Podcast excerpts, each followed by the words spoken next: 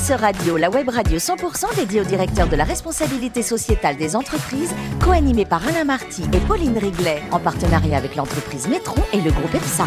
Bonjour à toutes et à tous, bienvenue à bord de RSE Radio. Vous êtes plus de 5000 directeurs de la RSE et dirigeants d'entreprise abonnés à nos podcasts. On vous remercie d'être toujours plus nombreux à nous écouter chaque semaine. Vous pouvez bien sûr réagir sur les réseaux sociaux, notre compte Twitter, RSE Radio, Thierry Dubas TV. Ici à mes côtés pour co-animer cette émission, Vincent Siandra, président de Métron.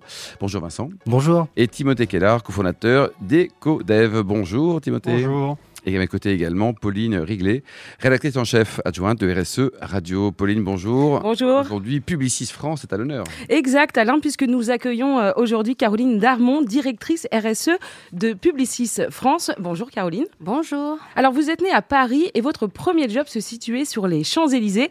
Et celui d'aujourd'hui est encore sur les champs. Passer sa vie sur la plus belle et la plus célèbre avenue du monde, est-ce que c'était un rêve pour vous? Euh, alors c'était un rêve, oui, c'était un rêve de rentrer chez Publicis, qui est depuis des années et des années, historiquement, euh, quasi depuis le début sur les Champs-Élysées.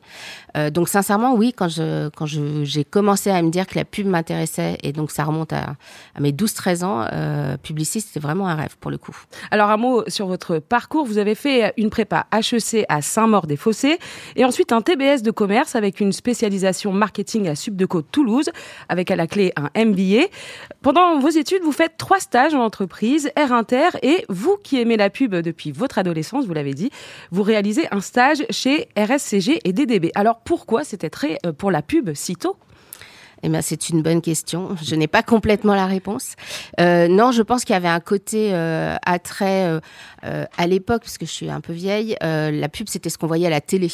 C'était les spots de pub. Et il y avait un côté quand même très divertissant dans la publicité un côté aussi créatif euh, et donc très rapidement j'ai voilà j'ai été alors que j'ai pas ma famille n'a rien à voir avec ce métier euh, j'ai aucun publicitaire dans ma famille mais euh, voilà il y avait un côté euh, qui mêlait à la fois le fun le business et donc j'ai été attirée tout de suite par ça et après je me disais euh, j'adorais le dessin j'adorais la création mais je me disais non mais t'es pas assez doué pour être dans la partie créative donc qu'est-ce qui peut exister? Et du coup ben en agence il y a deux grandes parties créatifs et commerciaux et donc du coup j'ai été plutôt sur le côté commercial. Alors, votre premier job, vous le faites dans une agence de pub, aujourd'hui disparue, Nouvelle Eldorado, qui faisait partie du groupe euh, Avas. Alors, expliquez-nous, c'était quoi votre fonction à ce moment-là?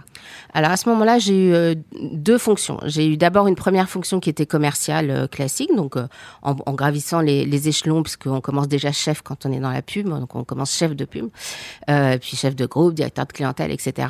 Assez rapidement, j'ai fait une petite pause pour faire un, un, un congé sabbatique, en fait, et je suis partie sac à dos pendant six mois et je suis revenue. Où et ça quand je suis revenue, en Asie. En Asie. En Asie, un grand trip en Asie qui a été euh, super. Une, enfin voilà, une belle pause. Ça faisait que trois ans que je travaillais, mais déjà besoin d'une pause. Et par contre, quand je suis revenue, euh, donc Nouvelle Eldorado avait accepté en effet que je revienne. Euh, et il m'avait accordé ce congé sabbatique qui était légalement pas un congé sabbatique. J'avais pas assez d'ancienneté. Euh, et quand je suis revenue, il y avait plus de poste commercial à mon niveau. Donc en fait, j'ai fait du newbies aussi. Euh, et là, pendant trois ans en l'occurrence. Euh, et donc là, l'idée c'était vraiment de, bah, gagner de nouveaux clients. Et euh, c'était assez passionnant parce qu'en fait, en l'espace de très peu de temps, il faut qu'on comprenne une problématique d'un secteur, la problématique d'un client, euh, et puis qu'on lui donne envie de trouver, qu'on trouve la bonne solution et qu'on lui donne envie de travailler avec l'agence. Alors, en 2012, ça y est, c'est la grande aventure avec Publicis qui commence. Et dès 2013, l'entreprise crée le département RSE dans lequel vous travaillez sur toutes les problématiques jusqu'à devenir aujourd'hui directrice de la RSE Publicis France. Publicis France, pardon. Est-ce que ce poste répond à vos attentes professionnelles? Oui, tout à fait. Et c'est un, c'est un vrai switch qui est hyper intéressant parce que c'est de l'intrapreneuriat en fait que j'ai fait. Euh, puisque un jour j'ai été euh, à la porte d'Arthur Sadoun qui n'était pas encore euh, le grand patron de Publicis qu'il est aujourd'hui au niveau du groupe, euh, en lui disant écoute voilà, je pense que vraiment il y a, y a une révolution qui est en train de se passer et donc il faut qu'on puisse accompagner nos clients, il faut qu'on change en interne. Et donc il a eu euh, le- voilà le, le nez entre guillemets pour dire bah oui t'as raison. Et puis voilà ça s'est fait au fur et à mesure. J'ai d'abord été en effet directrice RSE de Publicis Conseil qui est l'agence fondatrice du groupe. Et puis en 2019 Agathe Bousquet a créé un poste, le premier poste et encore pour l'instant le seul poste au niveau du groupe Publicis qui est un poste transverse France, pays en l'occurrence donc pour l'instant France. Et objectivement oui c'est je suis hyper heureuse dans ce poste. Euh, déjà Un, parce que bah, il a fallu tout créer from mm. scratch, et ça, c'est un vrai challenge. D'embarquer tout le monde, et c'est vrai qu'objectivement, en 2013-2014, il y avait quelques freins quand même hein, sur le sujet. et donc aujourd'hui, bah, ce qui est super, c'est qu'il n'y a plus de freins. il y a juste à construire, que les collaborateurs sont convaincus, que les, la direction est convaincue, et très supportive, et puis surtout, voilà, il n'y a plus le choix. Donc de toute façon, il faut y aller. Il y a combien de collaborateurs en France Il y a 4500 collaborateurs. 4500 collaborateurs. Vincent? Oui, bonjour. Je, je, me posais une question. Est-ce que aujourd'hui vos clients eux-mêmes vous demandent votre euh, votre impact, euh, votre politique RSE Est-ce que dans le choix euh, de prendre Publicis pour leur projet, est-ce que c'est quelque chose qu'ils mettent en avant comme quelque chose d'important pour eux? Ouais, tout à fait. Et ça a énormément progressé ces derniers temps. C'est-à-dire que si vous m'aviez posé la question il y a 3-4 ans, je vous aurais dit oui, dans les pitchs, donc dans les, dans les compétitions qu'on fait, il y a des questionnaires RSE, mais euh, ça va valoir pour 3%, 5% de la note finale. Euh, et puis, il va y avoir que 20% des pitchs qui vont, euh, où les annonceurs vont demander de, de, savoir quelle est notre politique, où est-ce qu'on va, etc. Aujourd'hui, on est à plus de 80% des compétitions où il y a une demande de la part des annonceurs pour savoir comment est-ce quelle, quelle stratégie euh, RSE est-ce qu'on a, quelle est notre politique, si on est euh, audité, si on est labellisé, euh, si on est certifié, si ce qu'on dit c'est pas juste des paroles, mais c'est vraiment des actes et qui sont validés par des tiers extérieurs. C'est énorme. Hein. Oui, ouais. et on va arriver à 100%. Et ce qui est intéressant aussi, c'est le switch, c'est-à-dire qu'en effet, c'était peu, ça comptait peu pour le choix d'une d'une agence il y a encore 3-4 ans. Aujourd'hui, ça monte à 25%, parfois à 30% même globalement. Bon, toujours derrière le budget, mais un jour, on y croit, ce sera en euh, premier. Les sous, toujours les sous, Vincent. Et j'ai même vu que vous avez développé des, des outils propriétaires euh, pour aider vos clients justement à mesurer l'impact, c'est ça, si j'ai bien compris? Oui, tout à fait. En fait, on a, euh, nous, on a dans, dans, dans, nos différents axes, un des prioritaires, c'est de changer, de transformer notre métier. Et de transformer notre métier pour faire en sorte que les, la communication de nos clients soit plus responsable. Mmh. Et donc, du coup, bah, tout simplement, on a mis en place un process avec différents outils où on s'est dit on va faire comme nos clients, on va faire l'analyse de cycle de vie des campagnes de communication, des événements, des sites internet, etc. On va regarder où sont nos impacts. On va voir si on a déjà des solutions en interne qui permettent de diminuer ces impacts ou pas, des outils. Euh, et puis quand on les a pas, on va aller chercher des parties prenantes extérieures euh, qui vont nous aider à euh, justement progresser sur ces sujets. Donc typiquement, on, sait, on, a, on est très proche d'EcoProd sur tout ce qui est production responsable dans un premier temps parce qu'on a commencé à faire ça en 2017, donc c'était assez précurseur aussi. Euh, et donc maintenant, on a vraiment intégré toute la prod responsable en interne et donc faire un tournage responsable, prise de vue responsable.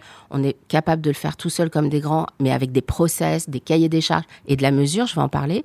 On a été chercher par exemple le collectif Green IT également avec Frédéric Bordage sur la partie éco-conception numérique.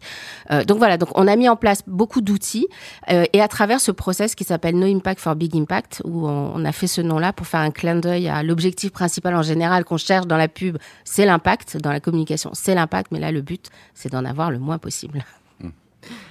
Et hum, j'ai vu aussi que vous aviez euh, du coup des ambitions assez fortes sur vos, vos objectifs de décarbonation, si je dirais, euh, euh, en tout cas pour être en ligne avec les objectifs de, des accords de Paris.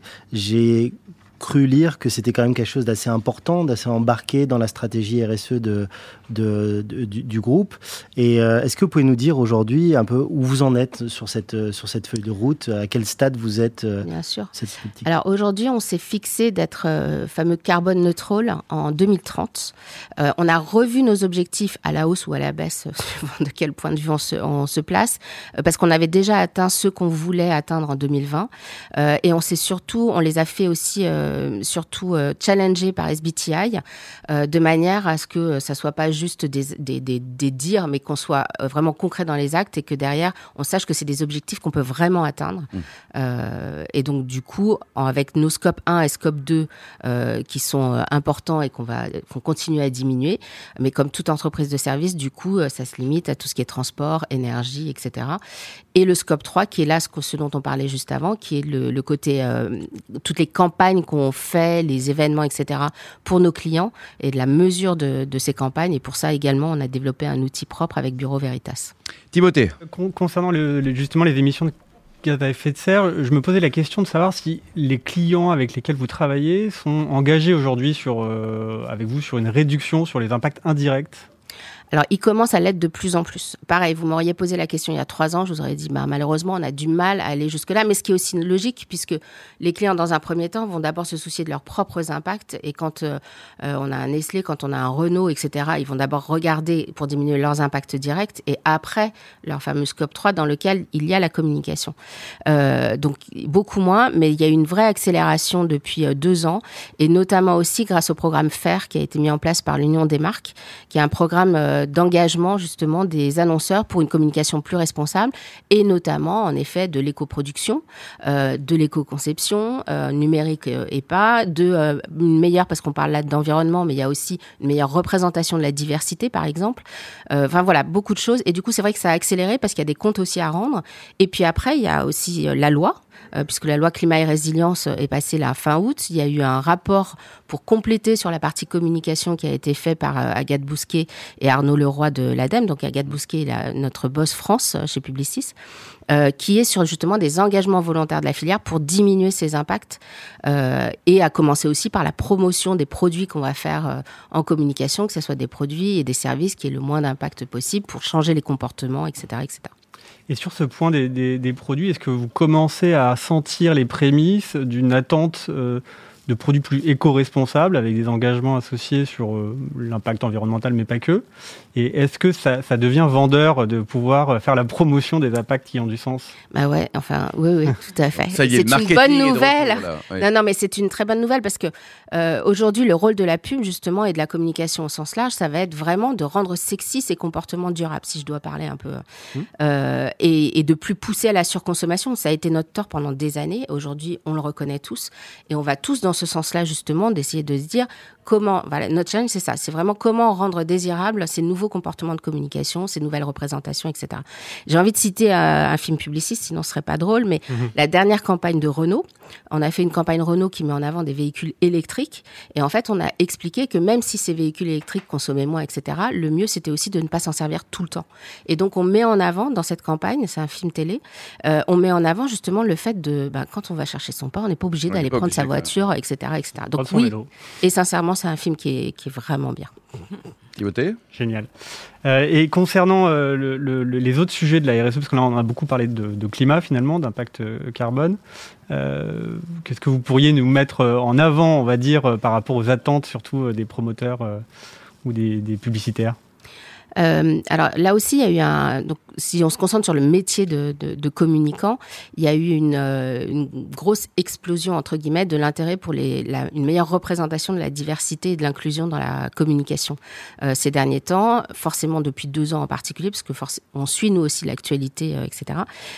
Et donc, par exemple chez Publicis, nous on s'est rendu compte que même si c'est quelque chose qu'on poussait énormément, à la demande de nos collaborateurs d'ailleurs, on a créé une charte pour une meilleure représentation de la diversité et de l'inclusion dans nos communications, et une fois encore, quelle qu'elle soit, un site internet comme un film, etc., euh, ben pour euh, déjà faire créer un vrai contrat entre le, client, l'annonceur et nous, euh, pour se dire, ben voilà, il faut pas qu'on oublie.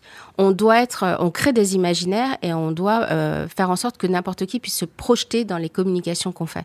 Et on ne peut se projeter que si on représente réellement la diversité, la société telle qu'elle est. Et on a une société française qui a la chance d'être très diverse. Et quand je dis diverse, c'est pas que de la diversité d'origine, euh, c'est aussi bah, montrer bien sûr des genres différents, euh, montrer plus de personnes en situation de handicap et des situations, des personnes qui vont pas jouer entre guillemets la personne handicapée, mais qui vont avoir un vrai rôle, un rôle euh, classique, mais à qui on, on va donner, euh, mettre en, en, avant aussi des nouvelles formes de parentalité, etc., etc. Et ça, ça a énormément accéléré heureusement ces derniers temps. Caroline, vous échangez en matière de RSE avec les autres finales de publicistes dans, dans, le monde Il y a un peu de synergie, ça communique euh, Alors ça déjà, on fait beaucoup en France, parce qu'on est déjà 30, euh, il y a 30 euh, entités en France. Et en effet, on commence de toute façon, moi je travaille beaucoup avec aussi Eve Magnan, qui est directrice RSE Groupe de Publicis. Euh, après, la réalité, c'est qu'on échange euh, assez régulièrement avec le UK, par exemple, ou les États-Unis. Mais il est vrai qu'une fois n'est pas coutume, on peut être chauvin. Euh, la France est très avancé en fait sur ces sujets de communication responsable. Et donc nous, il se trouve que euh, la France, en plus chez Publicis, est énormément avancée. Et aujourd'hui, on peut dire qu'on est le pays le plus avancé sur l'intégralité en fait de ce process de communication responsable. Cocorico, Caroline. et côté musique française, vous êtes plutôt Brel ou Stromae? Les deux, mon capitaine. Et le concert d'Angèle, il était comment Il était top avec ma fille en plus. Vous êtes allé quand même 12 fois au Brésil, euh, c'est un record là. Qu'est-ce que vous allez faire là-bas? Il y a une raison particulière? Ouais, ouais, j'ai mon petit frère qui, est, euh, qui vit au Brésil depuis plus de 10 ans et qui fait sa vie chez Renault en particulier, mais aussi surtout sa vie euh, familiale là-bas. Bon, et pour terminer, un commentaire sur la nouvelle économie de, de Jacques Attali, ça vous a plu? Dans la continuité habituelle de ce qu'il fait. merci beaucoup Caroline, merci également à vous Pauline, Vincent et Timothée. Fin de ce numéro de RSE Radio. Retrouvez toute l'actualité sur nos comptes Twitter et LinkedIn. On se donne rendez-vous mardi prochain à 14h précise pour une nouvelle émission. L'invité de la semaine de RSE Radio, une production b2b radio.tv en partenariat avec Nitron et le groupe EPSA.